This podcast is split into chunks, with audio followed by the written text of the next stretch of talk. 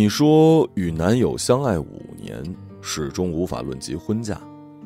看身边好友一个一个结婚生子，即将三十岁的你与刚满三十二岁的他，却迟迟无法确定结婚的事儿，让你对未来感到焦虑。跟他在一起不是不快乐，可是只要想到我们没有房子、没有车子，根本无法想象将来一起生养小孩。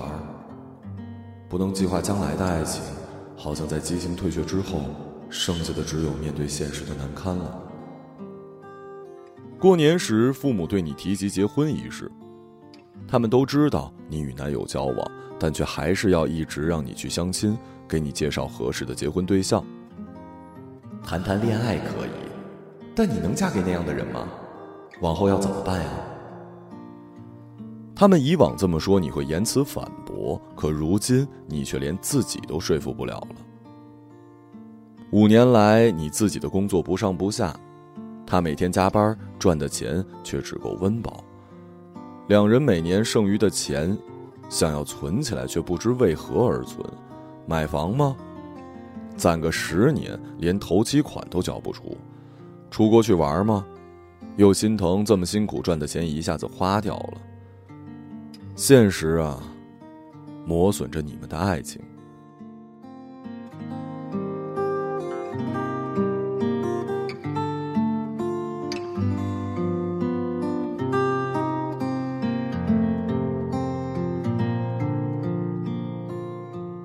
早些时候，你还欣赏他的才气，他那种不谙世事的天真。但渐渐的，他身边的人都升职了，你挣的钱都比他多了。偶尔，你甚至会羡慕起那些懂得往上爬的人。他的不谙世事，故逐渐变成了一种不切实际。他身上逐渐显露出一种怀才不遇的委屈，这是最让你焦虑的。你好怕他变成一个愤世嫉俗的人啊！你怕他变得虚无，怕他越来越穷酸，而且，你怕自己将来会后悔。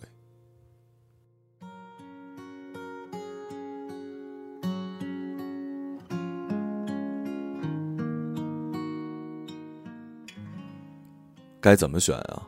爱情还是面包呢？你问我，我认为这不是二选一的问题。当生命陷入瓶颈，爱情也会卡在一个难堪的状态。关系是互动的结果，你要做的是让两个人认真、坦诚的把目前的困境摊开来看。你还爱不爱他？你们还可以如何让关系变得更好？请不要用一种旁观的心态去看待自己的恋人，他如何从一个保有天真的人变得酸腐？这过程里你其实都在场的。倘若你仍然爱着他，仍愿意与他一起努力，或许你可以试着扭转观点。你们都陷在无法转变的阶级困境里，但只要两个人同心，至少还能同甘共苦。你也可以问问他是如何看待生命与将来的。除了一筹莫展，除了悲观厌世，是否还有为了两个人的将来一起努力的可能？即使发不了大财，但可以摆脱虚无与厌世的诱惑。你们心中有着爱的人，即使生活困顿，但仍然对生命怀有热情。只要还抱着希望，还保有热情与信心，两个人可以一起创造很多东西。谈恋爱与结婚都不是上市场买菜，只是挑挑选选。即使你父母将一个各方面条件都很好的人介绍给你，你们也未必可以相爱，进而结婚。结了婚也未必就幸福。车子、房子，都只是表象。我不是说这个不重要，而是车与房象征的是两个人一起创造的家，而非一个空降的幸福。回过头来，要面对的依然是你们的爱情关系、对人生的看法以及对将来的共识。当你把问题简单化，回到最根本的核心：你们是否依然相爱？你们是否在重大的事件上价值相近？你们是否可以一起共创未来？你们是否愿意一起面对生命的难题？你们是否愿意共患难？把现在的困顿看成阶段性的挑战，不分彼此一起面对。重新审视他，也重新审视关系，以及你自己。你是一个怎样的人？你为何会爱上他？他是怎样的人？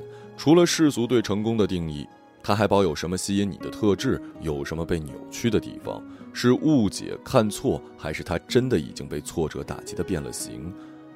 还有没有机会挽救呢？当然，你也要重新审视自己。无论几岁，我们都不是商品，不是过了赏味期就会减价的货物。人的价值应该是自己可以创造出来的，而非被社会的框架定义的。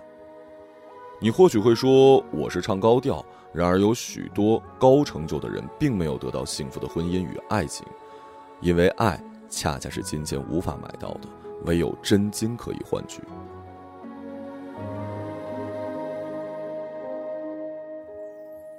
你想着你们一起租的一居室小房子，想着屋里的每一个小布置，有着你们一起去大理买的手工艺品，有一起去泰国买的民俗雕刻，有你们畅游西藏时拍下的许多照片儿。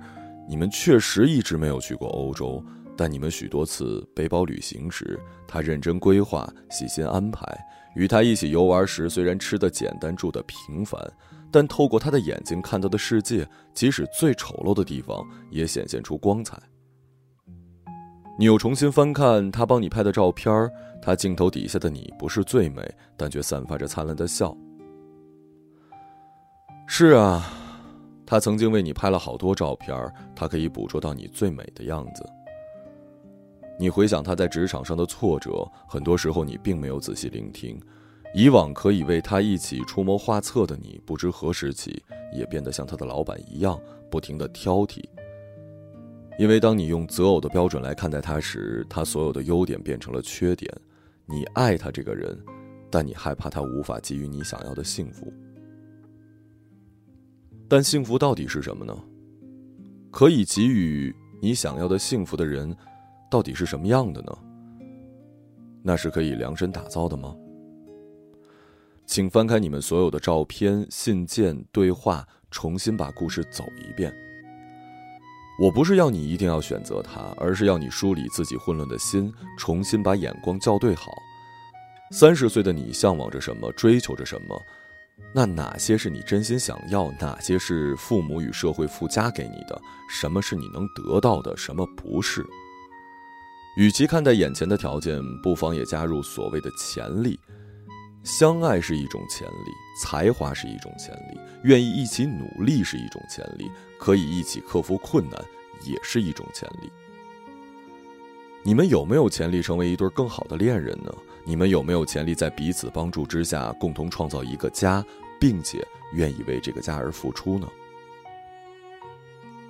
静下来问问自己，也努力的与他沟通，我想，答案会在眼前的。